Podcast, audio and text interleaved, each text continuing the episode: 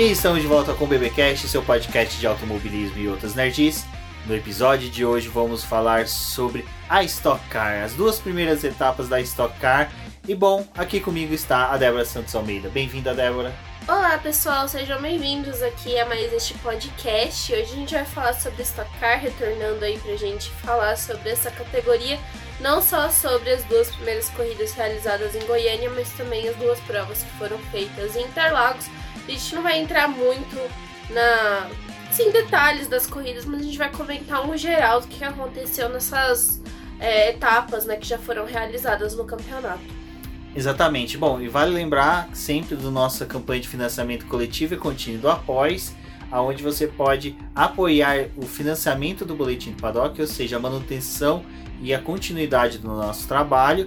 E no link do post quer dizer, no post da publicação desse podcast, tem o link do Apoia, onde você pode se tornar um apoiador do Boletim do Paddock. Outra forma de também apoiar o nosso trabalho é conferir os nossos vídeos lá no canal do YouTube e também, se você preferir, se tornar um membro por lá pela plataforma, que também vocês vão estar auxiliando no crescimento e desenvolvimento do Boletim do Paddock. Eu acho que agora está na hora do Rumens também falar um pouquinho para vocês do Baião do Grid, que é um outro podcast sobre Stock Car. Exatamente, podemos falar que é um spin-off aqui do BBcast e lá do Zona de Ultrapassagem, onde eu e o Gabriel Salaf nos aprofundamos mais ah, nas etapas, no preview da Stock Car, onde que a gente percebeu aí uma necessidade que a categoria tinha de ter um podcast mais dedicado a ela, exclusivamente a ela, e aonde que nós pretendemos, conforme formos criando aí público, também criando um engajamento maior, convidando alguns pilotos para participar de entrevistas e também outras personalidades envolvidas com a Stock Car. Então, no post desse episódio tem o link da, do nosso Twitter e também do nosso podcast, onde você pode ouvir. Já tem o preview lá do, da etapa de Interlagos. Também já fizemos sobre as duas primeiras provas lá em Goiânia. E você pode conferir toda semana aí uma novidade no seu feed com o Baião The Grid. E a brincadeira do nome do Baião The Grid, eu quero que, para quem está ouvindo aqui ainda não ouviu lá o Baião The Grid, se você identificou, comente com a gente, que eu acho que é uma boa sacada do nome que nós tivemos.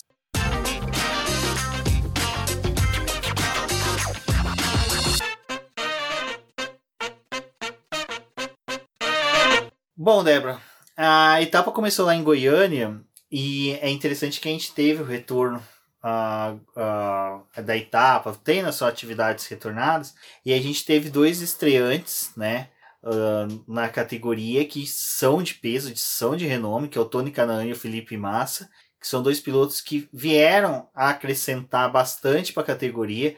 O Tony Canaan, por exemplo, nas redes sociais ele comentou que muitos fãs dele americano estavam querendo saber como eles poderiam acompanhar a corrida, porque eles queriam, querem ainda acompanhar o Tony Canaan como piloto. Então, eu, o Tony Canaan articulou junto com a equipe. Ele, ele tem na Twitch dele a transmissão das coisas da Stock Car para o público americano também, para quem quiser acompanhar em, em, inglês. Então, é feita a transmissão. Também temos a transmissão pela Motorsport TV, onde pessoas do mundo inteiro podem assistir a Stock Car. Então a Stock Car está se tornando cada vez mais global, vamos pôr dessa forma.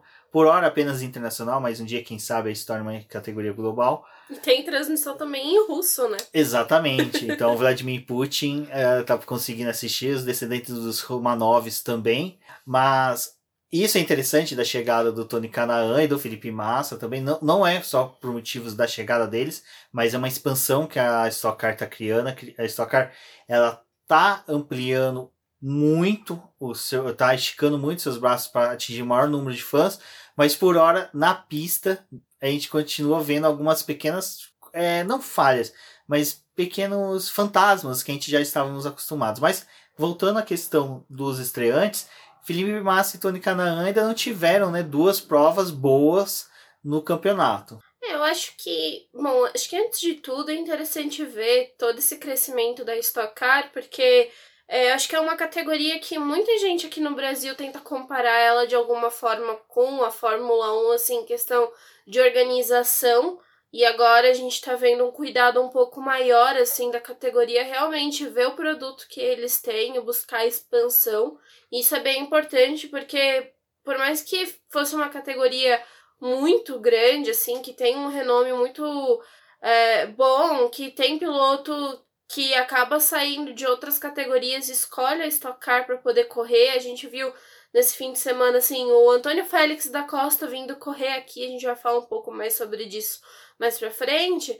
Mas é, a partir do momento que ele decidiu vir correr e participar de mais uma etapa da Stock Car, a gente teve outros pilotos também é, de fora, que fazem parte da própria Fórmula E, comentando e querendo vir correr aqui, né? Então a gente vê que a Stock Car ela é grande, mas o produto ainda era muito concentrado aqui dentro do Brasil. Então, por que não expandir, né? E isso eles estão buscando. Acho que é interessante a gente ver que em rede social também eles estão mais ativos.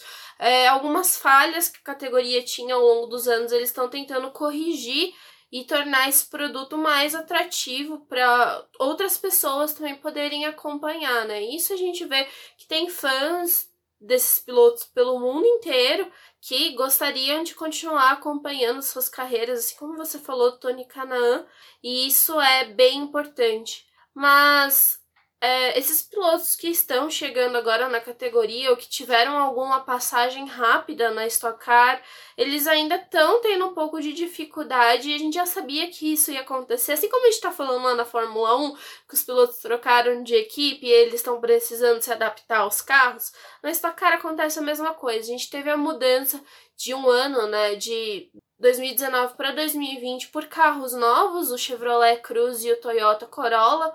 Foi uma adaptação, um ano de adaptação para todos os pilotos que estavam na categoria e para esses novos também está sendo uma adaptação tentar lidar com esses carros. É um carro que o pessoal relata muito assim que é, o ponto de frenagem mudou, a forma como o carro se comporta na pista mudou, é, gerenciamento de pneu também. Assim, é uma categoria complicada e não é todo mundo que chega aí vai ter facilidade para lidar com esses carros. Eu achei interessante que, pelo menos nesse fim de semana em Interlagos, a gente viu o Felipe Massa, né? Que na primeira etapa ele teve um incidente ali, até acabou prejudicando o Gustavo Frigoto, que é um piloto estreante da categoria, mas dessa vez o Massa ele fez uma corrida assim mais diferenciada na segunda prova que teve em Interlagos e terminou na sétima posição. Engraçado, né? Massa terminando em sétimo, que novidade. Mas é, conseguiu terminar em uma uma posição que é boa, né? Que apesar que ele nesta cara a gente tem 20 pilotos pontuando, você está mais acima é, acaba trazendo mais pontos, né? E isso a gente vai acabar vendo realmente com esses pilotos aí que estão na categoria agora. Exato. Bom, uh, você com, comentou até mesmo de estreias, nós temos também estreia de dois hooks, né? O Gustavo Frigoto, que até nós já entrevistamos aqui no Boletim do Paddock, tem um vídeo com a entrevista dele, também vai estar no post desse podcast onde você pode conferir. Então, assistindo, não deixe de comentar lá no YouTube e compartilhar. E lembrando, né, se você é ouvinte do BBcast e não é inscrito ainda no nosso canal do YouTube, se inscreva, veja para se tornar um membro do canal. E também teremos live comentando a Stock Car e a Fórmula E nesta terça-feira. Então, assista que vai ser bem interessante. É um combo aí para você chegar bem informado na nossa live e poder participar lá com a gente no chat. É, falando dos estreantes, né, a gente tem o filho do dono da Brown lá, o Hein. Christian. Christian Han. Hein é o John Hein lá do Zona de Ultrapassagem. Um efusivo abraço ao nosso amigo que está residente em Portugal. Mas o que é interessante é que o Christian Han teve um bom desempenho nas duas corridas, na questão de conseguir se manter e ter boas disputas, foi interessante. Gustavo Frigoto, cara, parece que a sorte ainda não abraçou ele, nosso amigo Frigoto, porque na primeira corrida, como a Débora comentou, lá em Goiânia, o Felipe Massa tocou nele, ele acabou não completando a segunda prova. E neste domingo, em Interlagos, Tuca Antoniazzi tocou nele, já ficamos sabendo aí que houve um entendimento entre eles, que não foi nada de péssimo, então foi toque de corrida mesmo. Já ah, na segunda prova, infelizmente a roda se desprendeu do carro, coisa que acontece, é normal quando você tem uma, um campeonato que é muito disputado, qualquer segundo conta, qualquer milésimo vale a pena ser disputado. Então é uma pena, mas a gente sabe que o Frigoto está se acostumando com o carro, então vai conseguir sim progredir bastante nesse ano no campeonato. E é um ano que o Frigoto também ele tá lidando, ele é o único piloto da equipe, né? Então ele tem as funções da equipe concentrada nele, mas ainda assim é um processo novo porque eles estavam na Light, agora estão na Stock e as coisas acabam mudando, né? O, o jeito de você lidar com todo a, a, toda a categoria e tem equipes que assim são mais experientes que estão há mais tempo na Stock Car, então leva um pouco de tempo realmente para poder tudo se encaixar e ficar perfeito, né? Mas gente tá vendo, assim, boas corridas, ainda tá sendo um campeonato bem disputado, o pessoal tá é, realmente tentando lidar com todas essas coisas. E não demorou muito tempo da corrida de Goiânia para a prova de Interlagos, então também é aquela coisa, né? Tá lá todo mundo já assim preparando para essa segunda prova e as coisas que poderiam acontecer na pista. Eu acho que essa corrida de Interlagos foi até um pouco mais acidentada do que a gente viu em Goiânia. É, mudaram o formato para essa prova. Foram duas corridas de 30 minutos, então a gente teve uma hora praticamente de ação na pista, né? Até um pouquinho mais de ação aí na pista dessas corridas. Foi diferente de Goiânia, que foi uma corrida de 25 minutos e outra de 20 minutos. Dessa vez deu pra gente sentir um pouco mais dos carros e da disputa mesmo em pista. Então, é, valeu essa alteração que a categoria optou por fazer de uma prova para outra. Exatamente, já vamos entrar nessa questão, né, Débora? Porque a primeira prova que foi em Goiânia foi o seguinte: parecia um show relâmpago numa churrascaria de uma dupla sertaneja. Eles entraram, cantaram uma música, saíram, você nem percebeu. Porque simplesmente foi chato. E a categoria teve uma resposta rápida, isso que eu achei interessante. E isso que está sendo bem legal da Stock Car esse ano, é que a gente está vendo respostas rápidas eles às críticas. Antes a gente criticava, parecia aquela crítica de, de balcão de padaria, ficava só ali, só as coxinhas que os olhos que nos ouviam. Hoje não, hoje a categoria eu acho que está mais próximo também, principalmente com nós que conseguimos até conversar mais com assessores de imprensa, pessoal que é envolvido com a categoria, então é, faz com uma que ideia eles... do que eles estão achando, né? Exato. Então, só para situar vocês, na primeira etapa, como a Débora falou, as corridas eram duas, uma seguida da outra, nem parava para alinhamento, ia certo da do posição com um grid invertido dos 10 primeiros, exatamente. E então você tinha uma prova de 25 minutos e outra de 20. Acontece que a de 25 minutos era, um, é um algo, era algo normal, já era algo previsto que foi até gostosa de corrida. Mas a vida de 20 minutos teve a questão de safety car que atrapalhou bastante, que prejudicou bastante o seu andamento. E para esta etapa agora de Interlagos já decidiram que ia ser 30 minutos, 30 minutos. O que foi muito bom. Eu gostei bastante. Eu gostei porque a gente conseguiu ver o Daniel Serra é, um pouco mais atuando como realmente ele gosta, sabe, estudando mais para fazer ultrapassagem.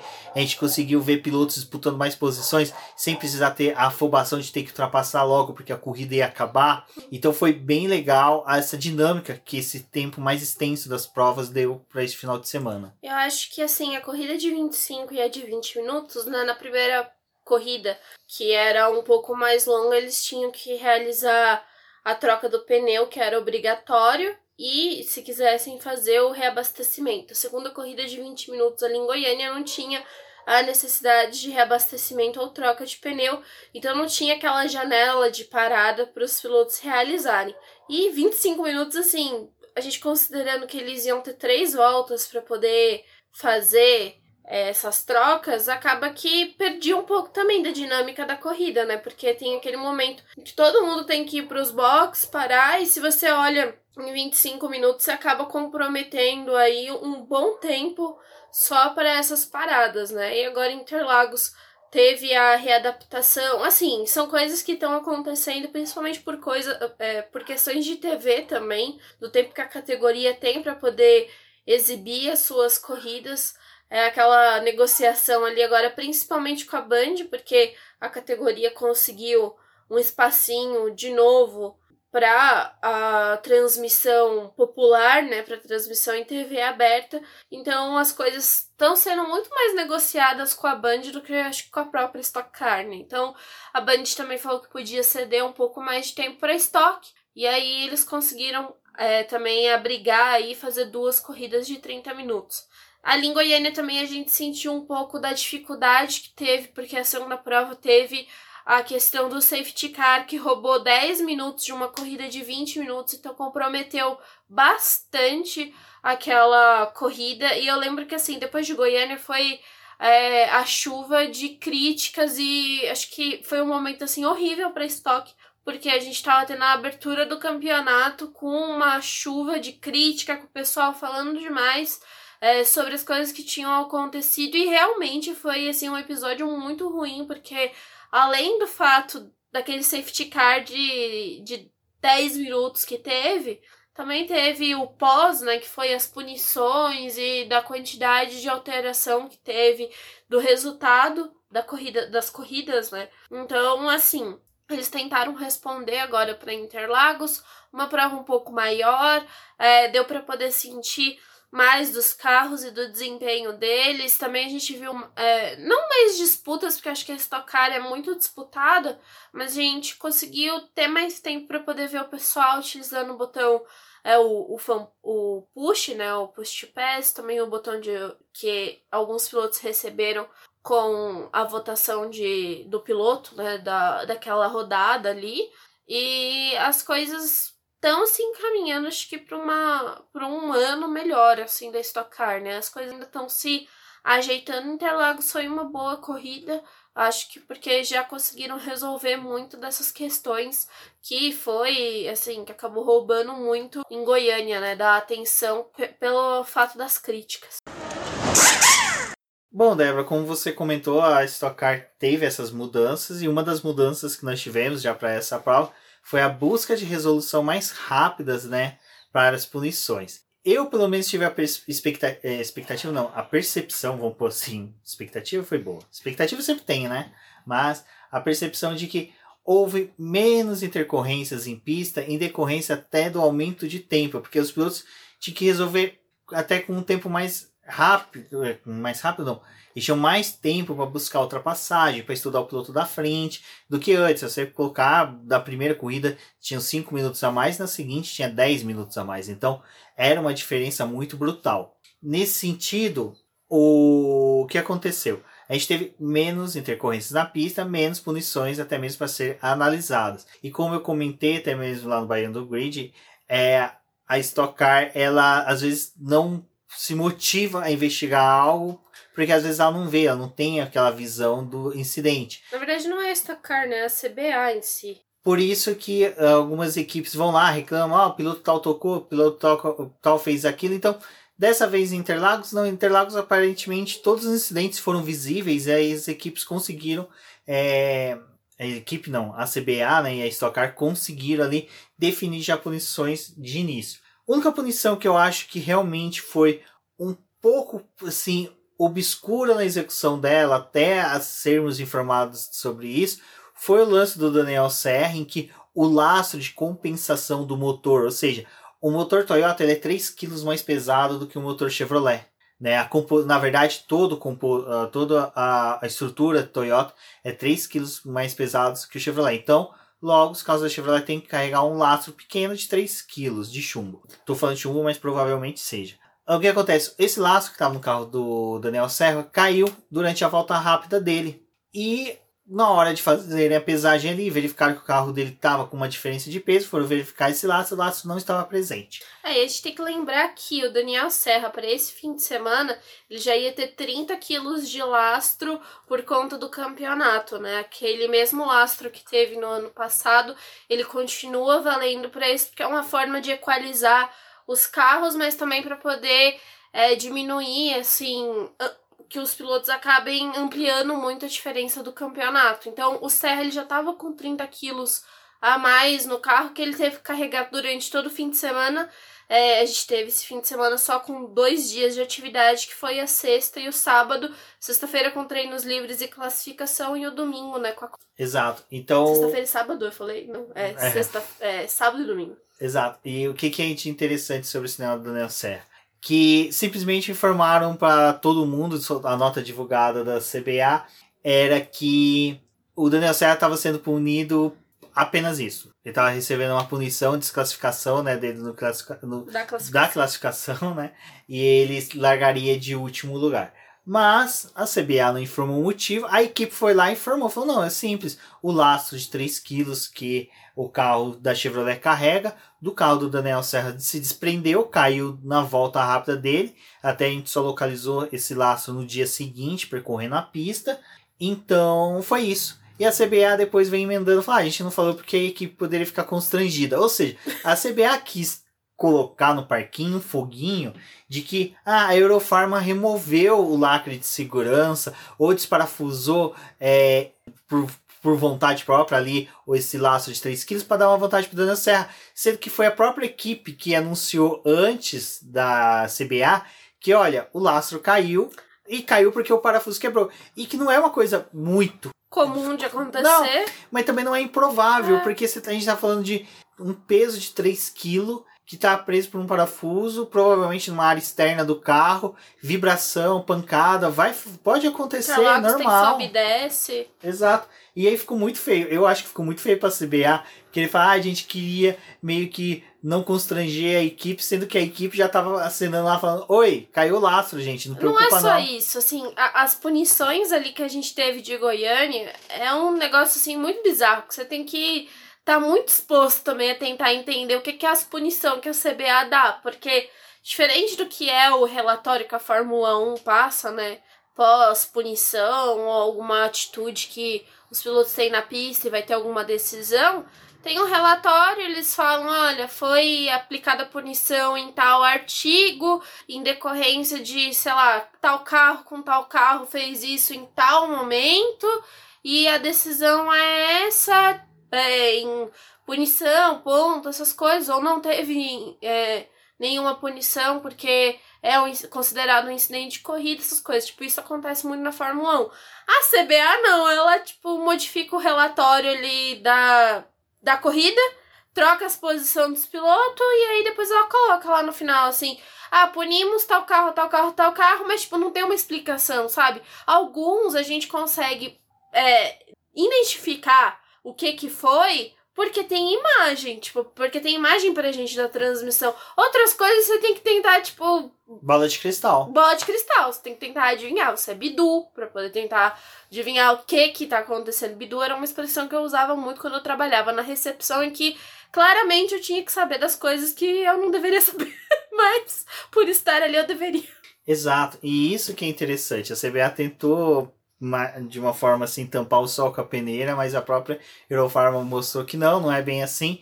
Mas é, essa questão de punição foi interessante porque até mesmo durante a corrida teve a punição do Gabriel Casagrande porque ele teve um toque com o Alan Kodair ali na primeira Diego volta. Nunes. Diego Nunes, desculpa, é que o Alan Kodair estava do lado do outro lado esquerdo. Isso, esquerdo. Direito. Direito. Kodair tava do direito. Você vê que Nunes se eu, for, do esquerdo. se eu fosse piloto de carro, seria uma beleza. Ah, vira pra esquerda, já tá no muro. Ê, gênio da lâmpada. Mas é isso mesmo, foi contigo, Nunes. Foi o toque ali entre os dois. Então, nisso, o Alan Kodair teria, né, que é, poderia vencer se ele chegasse a menos de 5 segundos do Gabriel Casagrande. Então a, a, o final da corrida foi bem emocionante, que foi bem aquilo de disputa de momento certo de usar o push, push né? O botão de ultrapassagem. E o Gabriel Casagrande foi muito legal que os pilotos identificaram que lá antes da junção, se você aperta o push, você consegue ligar ele de novo na volta seguinte, já no final da junção entrando na reta principal. Então, os pilotos estavam utilizando isso, conseguindo usar quase que na mesma volta o botão de ultrapassagem. Então o Gabriel Casagrande e o Alan Kodar ficaram numa disputa bem bacana ali. Mas no final o Gabriel Casagrande conseguiu a vitória, conseguindo colocando ali meio segundo de diferença sobre o Alan Kodar. Então foi uma punição que trouxe emoção para a corrida e eu acho que é interessante que fica para a CBA que às vezes ela criando estrutura, criando um, uma coisa mais rápida, mais célere para poder ter a resolução das corridas, é, se torna mais é, atrativa até uma punição. Então isso foi bem legal. Teve punição também para outros pilotos durante o decorrer da corrida, mas nada que interferisse tão diretamente para a formação do grid da corrida 2, como aconteceu em Goiânia, né? É, porque na corrida de Goiânia, depois que saiu a decisão do fim de semana, o Ricardo Maurício ele não estaria largando do que era a décima posição que dava o direito para ele para ser o pole, né? Tanto que ele venceu a segunda corrida ali em Goiânia. E como demorou muito tempo para a punição sair, assim, alterou o resultado da corrida, mas a segunda corrida já tinha acontecido, então não tinha como alterar também o resultado do Ricardo Maurício. Né? Então, assim, algumas decisões a gente sente que pela realização de duas provas no mesmo dia, as coisas têm que ser tomadas mais rápido. Porque senão, assim, acaba interferindo de toda forma a, o resultado da corrida, né? Eu lembro que quando acabou Goiânia também, que apesar de ter aquela decisão da CBA em que vários pilotos foram punidos, né? Ficou aquela sensação de que, assim, o resultado ainda da corrida pode mudar em outro momento do campeonato, porque as equipes vão lá, pedem para poder é, fazer uma nova análise, tem sempre alguém que se sente de certa forma é, prejudicado, aí vai lá e pede de novo uma revisão. Interlagos foi mais tranquilo isso, assim, teve os incidentes de corrida, teve quem foi quem precisou ser punido logo e as coisas já foram resolvidas. Então, assim, quando acabou a corrida, a gente já tinha praticamente um resultado definido, né? Exato, e isso foi bem legal, né? Até uma coisa que eu comentei lá no Baiano Grid, salvo engano, no episódio 1 nosso, que foi referente às punições. Não, minto, foi no preview da, da corrida que eu falei que Interlagos a gente poderia ter soluções um pouco mais rápidas, porque ao contrário de Goiânia, não criticando, não colocando, falando mal do, dos comissários da Federação Goiana de Automobilismo, mas o pessoal da FASP, que é da Federação de Automobilismo do Estado de São Paulo, é, a gente já teve contato com eles tanto em provas da Stock como também nas 500 milhas de kart lá na Grande Viana, e eles tentam ter a solução mais rápida, porque eles querem que realmente seja decidido na pista. E isso foi uma previsão que eu fiz lá e que, que eu gostei, que eu acertei, que parece que a presença da FASP, até mesmo no decorrência do estado de São Paulo, tem muito mais provas que qualquer outro estado do Brasil, por N motivos, auxiliou, porque a gente tem que lembrar que a composição dos diretores de prova é feita pela CBA, por membros da CBA, por membros da, da Federação de Automobilismo do estado onde está acontecendo a prova, e isso com membros da Stock Car. Então, a presença de membros da FAS pode ter auxiliado em ter uma solução mais rápida. Então, isso é algo que pode ser observado e às vezes até uma discussão pode ser levada até dentro das federações para que, quem sabe, né, eles pudessem criar, sei lá, workshops, outras coisas para auxiliar aí nos outros estados que tem menos corridas, eles puderem ter soluções mais rápidas. Mas enfim, foi, foi bom nesse ponto de, de questões de soluções de punições. Stockar no final de semana em Interlagos mandou muito bem. Acho que só também para a gente finalizar essa questão de coisas que, que a gente vai ver ao longo da temporada, é em relação ao lastro, né? Esse ano eles mudaram um pouco a forma como é a distribuição do lastro.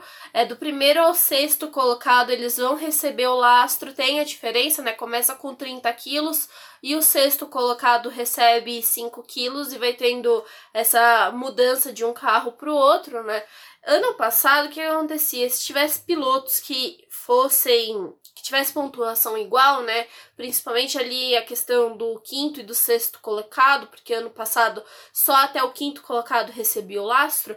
O sexto, se ele tivesse a mesma pontuação do quinto, ele ia receber a mesma quantidade de lastro que aquele piloto. Nessa temporada, eles optaram por fazer uma forma diferente. Recebe do primeiro ao sexto. Se o sétimo colocado tiver a mesma pontuação do sexto, ele não vai receber o lastro.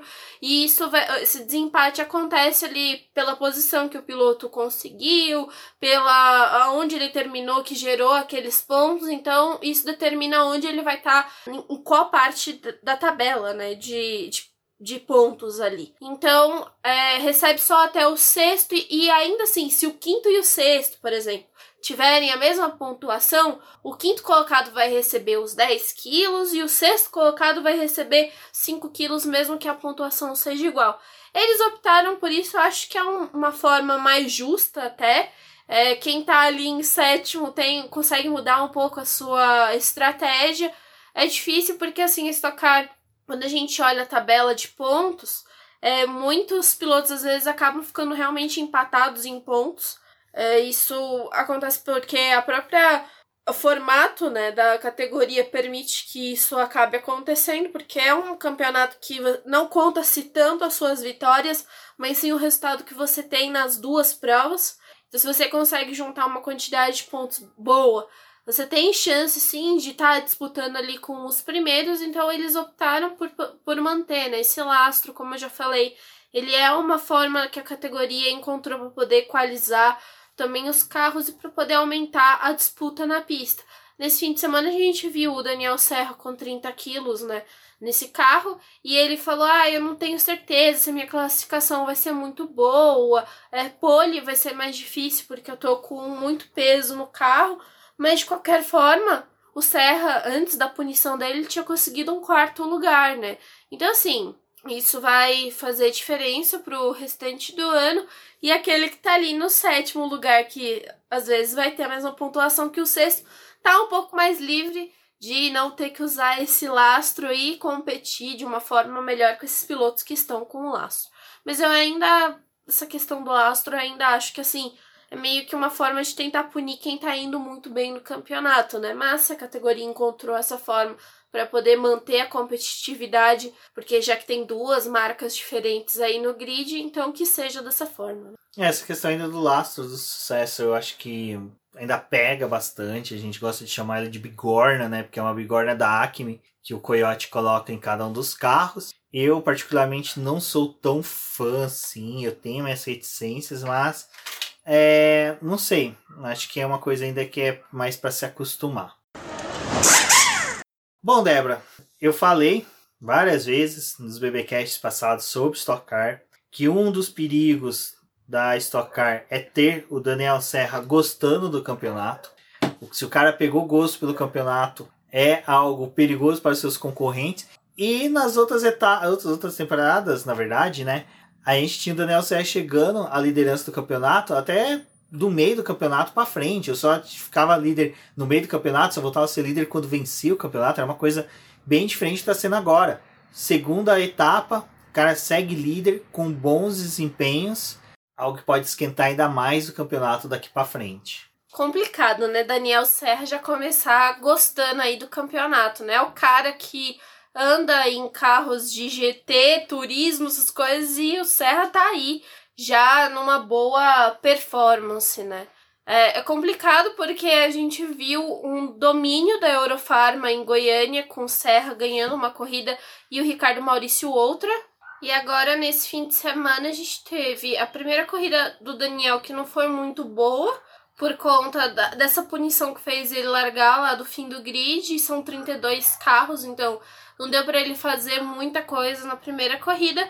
Mas no segundo ele teve uma leitura assim muito boa da prova, né? E a equipe também do que poderia ser feito, né, pro Daniel pontuar e conseguir manter aí um bom desempenho no campeonato. Então, ali a gente tem a Eurofarma vencendo com o Antônio Félix da Costa, que superou o. É, superou não.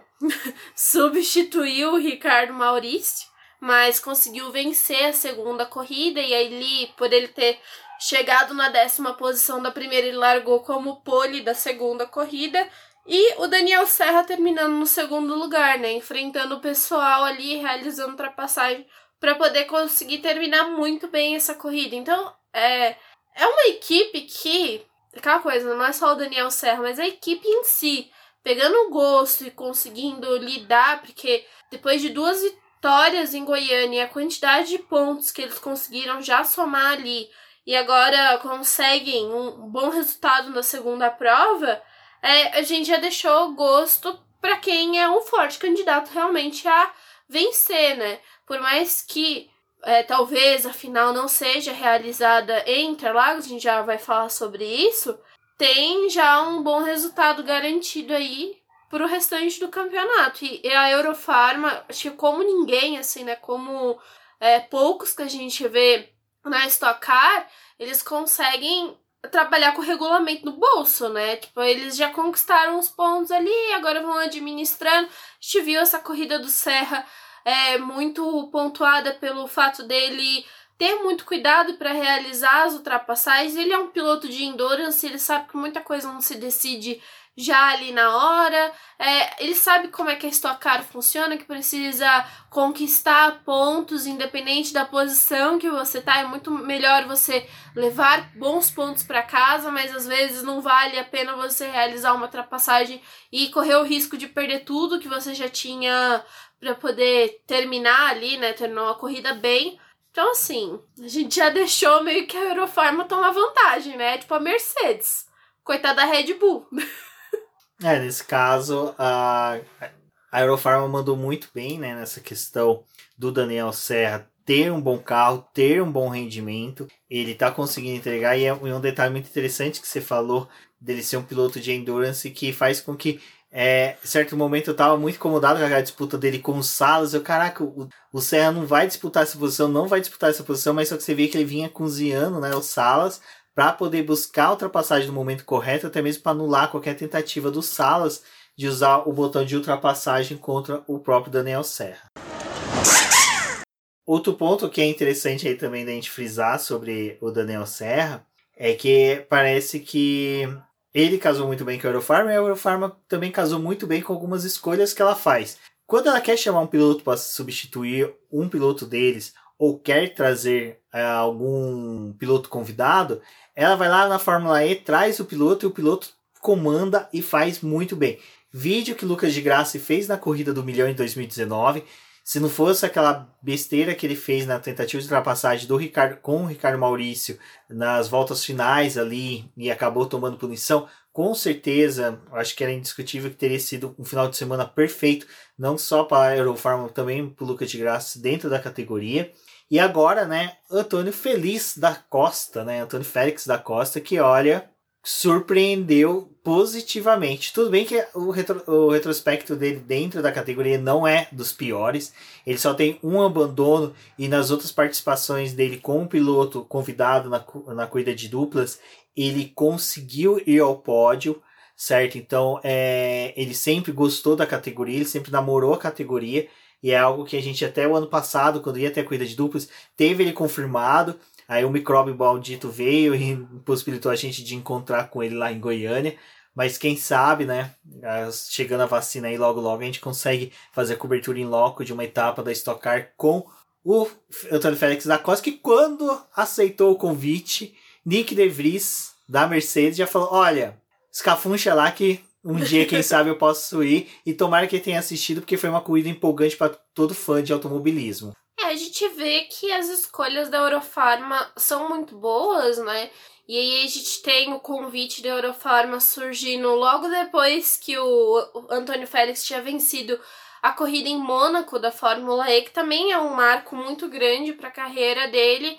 E ele é, relatou, né, que ele só chegou, deixou as malas em casa e já recebeu o convite. Ele não pensou duas vezes, né? Ele falou: tô indo. É, ele até foi questionado sobre o fato do que a gente está vivendo aqui no Brasil hoje por conta da, do Covid, das variantes. Ele falou que é, a Fórmula E em si ficou muito preocupada quando ele decidiu aceitar o convite, porque sabe da situação no Brasil. É, a gente teve corridas já da Fórmula E canceladas, eles mudaram o campeonato da Fórmula E para 2021, assim como já tinham feito as mudanças em 2020. É uma categoria que se mostra muito preocupada com essas questões do Covid, mas o próprio Antônio Félix da Costa falou que é, tem sim a preocupação que ele estava se cuidando, mas que ele não ia deixar o micróbio maldito é, impossibilitar a carreira dele né, no automobilismo. Então, por isso que ele decidiu aceitar o convite. Fora isso que ele falou que tinha encontrado com o Massa dentro do avião, tinha desejado boa sorte pro Massa que tava vindo correr aqui na prova da Stock, e aí depois ele chegou em casa e recebeu o convite para poder correr de novo na mesma categoria com o Massa, e ele ficou muito feliz e resolveu vir. É um piloto que mostra que gosta muito do Brasil, mas também porque é a oportunidade dele de ver os companheiros dele, o pessoal que ele encontra no automobilismo. Ele é muito amigo do Rubinho, então assim. É, ele gosta realmente da, da categoria, mas também o fato de rever os amigos. E ele veio aqui pro Brasil mais uma vez, como o Rubens falou já. Tem um bom retrospecto na Fórmula, na Fórmula E, sim, né? Mas na Stock Car também. E ele é, mesmo sendo um carro novo, ele mostrou assim que teve muito domínio. Não conhecia Interlagos, é, nunca tinha andado em Interlagos como piloto. Ele esteve aqui quando ainda era piloto Red Bull, mas não correndo. E aí, nessa prova, ele teve a oportunidade de correr, conhecer Interlagos. É até bem interessante a gente ver o desempenho que ele teve, porque a classificação dele em si não foi muito boa, mas terminou a corrida na décima posição, largou da pole. Da, da pole não, né? Largou do segundo lugar. Quem é, largou foi o Osman, que largou na pole, desculpa. É, mas ali ele teve disputando com o pessoal para poder conseguir ganhar essa primeira posição, que acabou fazendo com que ele liderasse a corrida foi o fato também da, da segunda parada que teve, que o Osman teve que fazer uma parada mais demorada, o Antônio Félix já voltou na liderança. Ali ele estavam administrando a corrida porque também tinha o Salas com o Serra que estava próximo dele. Foi uma corrida em que ele não teve tanta distância como o Gabriel Casagrande teve a distância para o Alan Kodair. Então foi uma corrida acho que bem intensa, ainda mais para um piloto que não conhecia o autódromo. Sai com uma marca muito boa e acho que é mais uma marca, né? É, ganhar Interlagos é difícil e da forma como ele fez também não é nada é, fácil, né? Mas assim, Acho que a, Eurofarma ela escolheu um bom piloto para poder vir substituir o, o Ricardinho. E é, é, triste pelo fato do Ricardinho não ter corrido, porque ele tá contra o Covid, né? Não pôde correr, mas a Eurofarma teve uma boa leitura aí e a gente espera quando voltar as corridas de dupla que o Félix possa vir correr aqui outras vezes. E do milhão também, né? Do milhão Como convidado também. seria interessante. Ele foi perguntado se ele não tinha vontade de fazer uma temporada inteira na Stock Car, considerar é, fazer junto com a Fórmula E. Ele falou que teve em outros momentos da, da carreira dele que ele tinha sim muita vontade de fazer uma temporada inteira da Fórmula E, mas da Fórmula não, da Stock Car, desculpa. Mas hoje ele não consegue mais conciliar porque a Fórmula E acaba tomando muito espaço da, da vida dele, que, porque não é só ele fazer etapa ali da Fórmula E, ele tá em constante contato com a equipe por conta do simulador e de outras coisas que ele também desempenha. Então, para ele hoje não é mais viável conciliar as duas categorias, mas que em convites assim esporádicos em que ele possa vir fazer uma ou outra etapa, ele tem vontade sim de vir e vai aceitar os convites. Isso que é interessante, né? A gente poder ver o interesse dele e desperte né, interesse de outros competidores de fora do Brasil a vir correr aqui. E quem sabe também Stock Car comece também né, expandir aí as corridas, não ficar com três etapas em São Paulo, três etapas no Velocitar, três etapas em Goiânia, consiga também poder ir para outros locais para poder expandir o catálogo de pistas. Sobre o Antônio Félix da Costa, acho que foi muito bom mesmo. Acho que tudo isso que a Débora falou agrega bastante aí sobre a passagem dele no Brasil. Espero que retorne, espero que participe sim, tenha uma temporada completa aí no seu futuro, que a categoria continue a ser atrativa não só para ele, mas para outros pilotos. E vamos acompanhando, né? Saber aí como vai ser o decorrer dos próximos dias, a repercussão da participação dele e ver também com os pilotos da Fórmula E que estão acompanhando aí essa passagem dele, o que, que eles acharam. Porém, para Daniel Serra chegar ao pódio, ele teve que disputar posições e teve uma disputa de posição ali na penúltima volta que também não foi das melhores. Ele estava em disputa com o Guilherme Sala pela segunda posição, o Guilherme Sala da KTF, que também fez uma excelente corrida, mas Gaetano de Mauro, que vinha na quarta posição, falou: Não, eu também tenho o botão de ultrapassagem, eu vou usar contra os dois.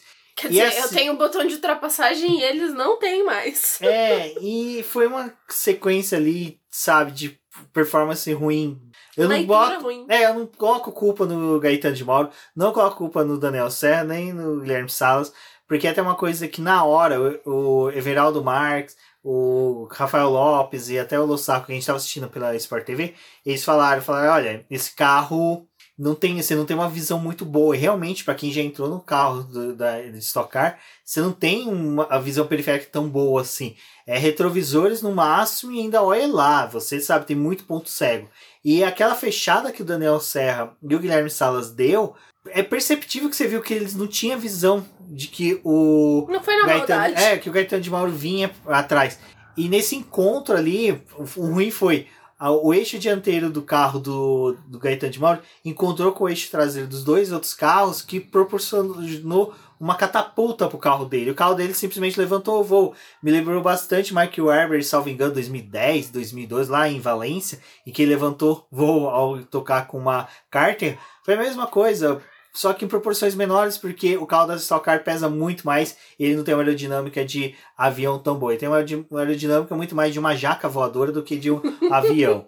Comparado com o Fórmula 1, que tem uma aerodinâmica bem melhor. Mas enfim, Gaetano de Mauro ali sofreu um acidente que, se fosse no GP de Fórmula 1, nós ali do setor A seríamos felizardos em observar esse acidente. Mas é, foi um acidente feio, no final das contas.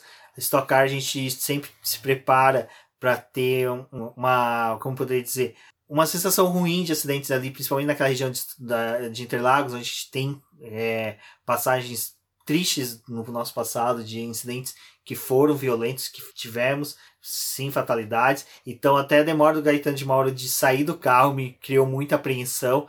Mas a gente ficou sabendo ali que ele saiu do carro consciente, depois ele teve um leve desmaio, mas só que é, é normal, porque, cara, a pancada foi foi uma pancada muito grande. muito monstro. Grosjean que o diga, né? De sofrer uma pancada ali naqueles muros ali da subida da junção. Mas, ah, enfim, o, o acidente não, ah, não. O pessoal falou que, ah, que queimou o anticlímax da corrida, porque tava tendo vitória do, do, do Antônio Félix da Costa. Cara, pra mim o que queimou o anticlímax da corrida foi não terem filmado a bandeirada do Antônio Félix da Costa, que dava pra ter filmado. Eu não sei aonde que a transmissão perdeu isso. Sabe, dava, dava pra ter colocado, mas o pessoal se perdeu. Pessoal não conseguiu colocar e foi uma infelicidade. Então o erro foi do pessoal da transmissão e não do acidente. Porque o acidente, enfim, cara, foi espetacular, foi bacana. Gaetano de Mauro está bem, já mandou recado para os fãs. Então é algo interessante para ser estudado. Quem sabe aí a Stock Car começa a estudar mecanismos como é os carros da NASCAR, né, que tem aquelas flaps no teto para impedir que o carro levante voo. É, o acidente do de Mauro foi. É, a gente olha assim, porque as imagens foram bem ruins pelo fato de que é, a gente esperava uma disputa entre ele com o Serra e o Salas, porque ele ainda tinha botão de ultrapassagem e os outros dois já tinham queimado tudo. Então, teoricamente, ele teria uma vantagem na volta final. E ali ele vem com o botão é, acionado bate nos dois carros, acaba sendo catapultado, como o Rubens falou, e bate muito forte né, no muro de contenção do lado direito da, da pista ali de Interlagos. Então não foi muito. não foi a melhor imagem pra gente ver no final de corrida. Mas o resgate aconteceu rápido, também por, por ser próximo ali da, da entrada dos box. Tem muito mais gente do que se fosse do lado oposto da, da pista, né? Então as coisas aconteceram um pouco mais rápido. É, o safety car entrou, a corrida acabou com o safety car na pista, o Félix venceu.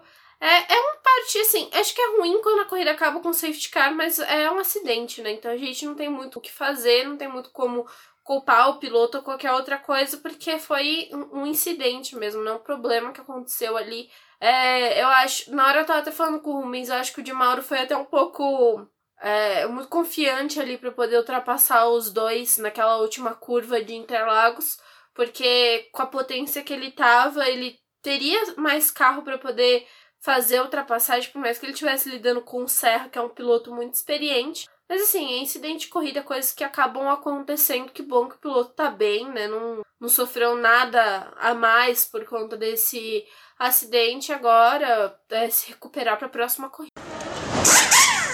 Quem diria que estaríamos comemorando hoje, em pleno 2021, uma notícia boa no automobilismo nacional. É, o Autódromo de Brasília retorna ao calendário da Stock Car. Estão já trabalhando na reestruturação, re revitalização, reconstrução do Autódromo de Brasília. É algo para se comemorar sim. Eu já vou começar criticando a todos que acharam que não era legal, que começaram a frase falando: Ah, mas como é em Brasília já sabe como é que é. Dá vontade de falar assim: Meu filho, no Brasil já sabe como é que é. Toda e qualquer obra pública no Brasil a gente já sabe como é que é. Mas É, eu tô muito empolgado, tô muito empolgado mesmo. Eu tenho muita vontade de fazer uma cobertura no Centro-Oeste brasileiro. Tava com uma esperança muito grande ano passado de fazer de Goiânia, ainda tô com muita vontade. Queria muito uma etapa, sabe? Goiânia, é, Goiânia, Brasília para cobrir. No futuro no Nordeste também, que seria espetacular. Então, eu fiquei muito feliz. É, é uma felicidade que eu compartilhei bastante esses dias com o Fernando Campos, lá do Dupla Aerodinâmica, porque há muita gente fala, em particular entre nós, de que seria bacana ter essa corrida lá, principalmente porque a gente tem muitos seguidores, muitos ouvintes em Brasília, em Goiânia, que com certeza uma etapa dessa, com todo mundo aí já com fim de pandemia, todos vacinados, seria muito bacana a gente se confraternizar e até mesmo se você é ouvinte de Goiânia e Brasília, já se sinta convidado que com certeza quando tiver tudo certinho, 100%, provavelmente 2022, a gente vai se encontrar sim nessas etapas. Então, eu fiquei muito feliz, a Débora também, né, Débora? E é, e é legal, porque a gente tem mais um local para automobilismo nacional, já que a gente já vê que Curitiba, por exemplo, provavelmente nos próximos anos aí o autódromo vai sumir, não vai existir mais. É assim, a gente tem a oportunidade de ter uma é, obra, né? Ter mais um autódromo. É, tudo bem, não é um momento assim que a gente fica tão contente em ter obras assim, que a gente acha que outras coisas são um pouco mais importantes. Mas também é um, um lugar que, assim, existia e foi abandonado, sabe? E não recebeu mais corrida. Então é um patrimônio que tá perdendo dinheiro, porque se você não tem manutenção, não tem nada, o negócio tá abandonado. Exato, é o que a gente chama no direito de dar é, função social ao bem público, né? E agora vai ser dado essa função social aquele bem público que está parado. E bem público parado é dinheiro desperdiçado. Então, é, é ruim quando a gente vê que teve uma obra que foi abandonada que não tem outra finalidade, né? Então, estão dando um destino para ele, que ele já era um autódromo e não é assim uma obra nova, sabe? Que é, vai desmatar um lugar, que nem era o autódromo lá do Rio de Janeiro que queriam fazer desmatar uma área para poder construir um autódromo, isso não tem necessidade, entendeu?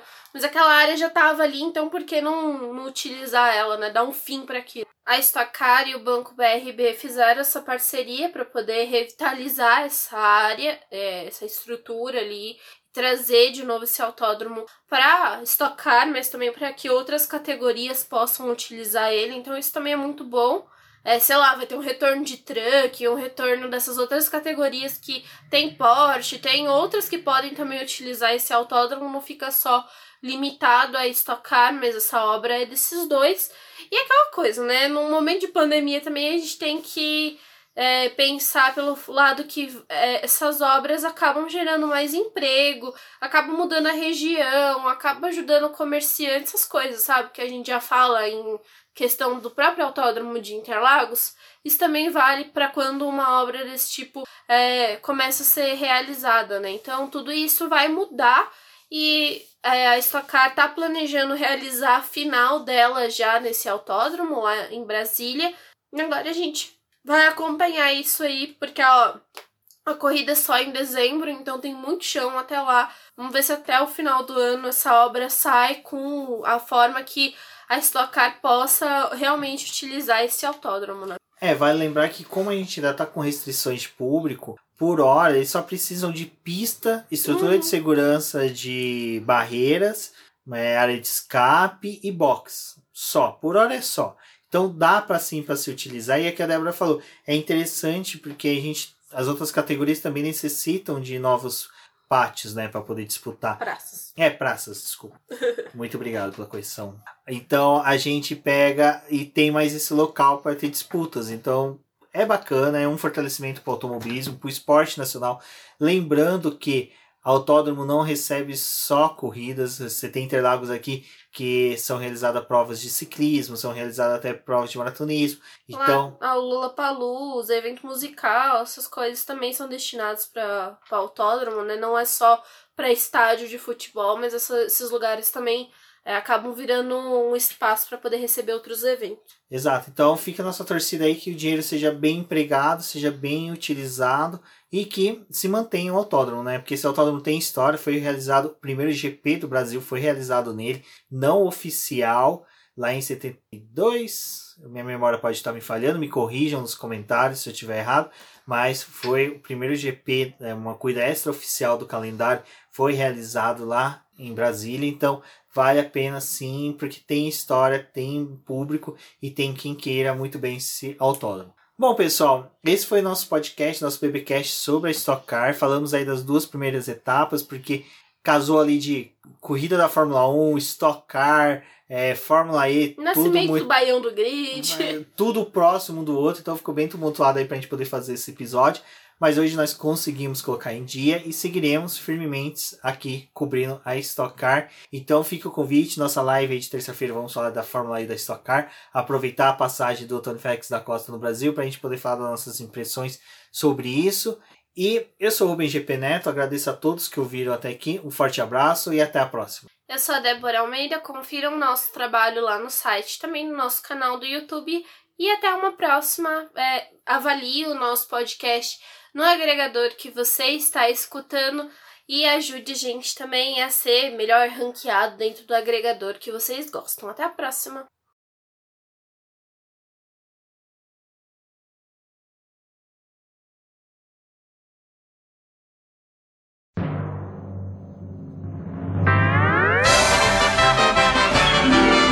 E agora vamos agradecer nossos apoiadores, aqueles que auxiliam o Boletim do Paddock através do financiamento coletivo e contínuo do Apoies. E são eles, Ricardo Bannerman, Maia Barbosa, Elezer Teixeira, Luiz Fex, Arthur Felipe, Rafael Celone, Will Mesquita, Antônio Santos, Rogério Furano, Helena Lisboa, Cássio Machado, Carlos Del Valle, Bruno Vale, Eric Nemes, Bruno Shinozaki, Alberto Xavier, Will Bueno, Ricardo Silva, Beto Corrêa, Fabrício Cavalcante, Arthur Apóstolo, Sérgio Milano e Melquiades Veloso, Micael Souza, Ezequiel Bale, Silney Messi, Rafael Arilho, Rafael Carvalho, Fábio Ramiro, Lauro Vizentim, Maria Ângela, Thaís Costa, Rafael Catelã, Jane Casalec, Carlos Eduardo Valese, Tadeu Alves, Paula Barbosa, Ale Ranieri, Leandro Nogueira, Bianca Mês, André Brolo, Bruno Lima, Ivan Grego, Maicon Tavares, Talita Santos, Diego Machado, Gabriel Sawaf, João Guilherme, João Rai e Gustavo Frigoto. Muito obrigado a todos aqueles que apoiam o Boletim do Paddock e auxiliam no nosso desenvolvimento e crescimento. E se você quer apoiar também o Boletim do Paddock, entre em contato com a gente através dos nossos perfis oficiais ou acesse o link apoia-se.com Boletim do Paddock e lá você terá as opções de apoio ao Boletim do Paddock. Um forte abraço e obrigado! Isso é tudo, pessoal.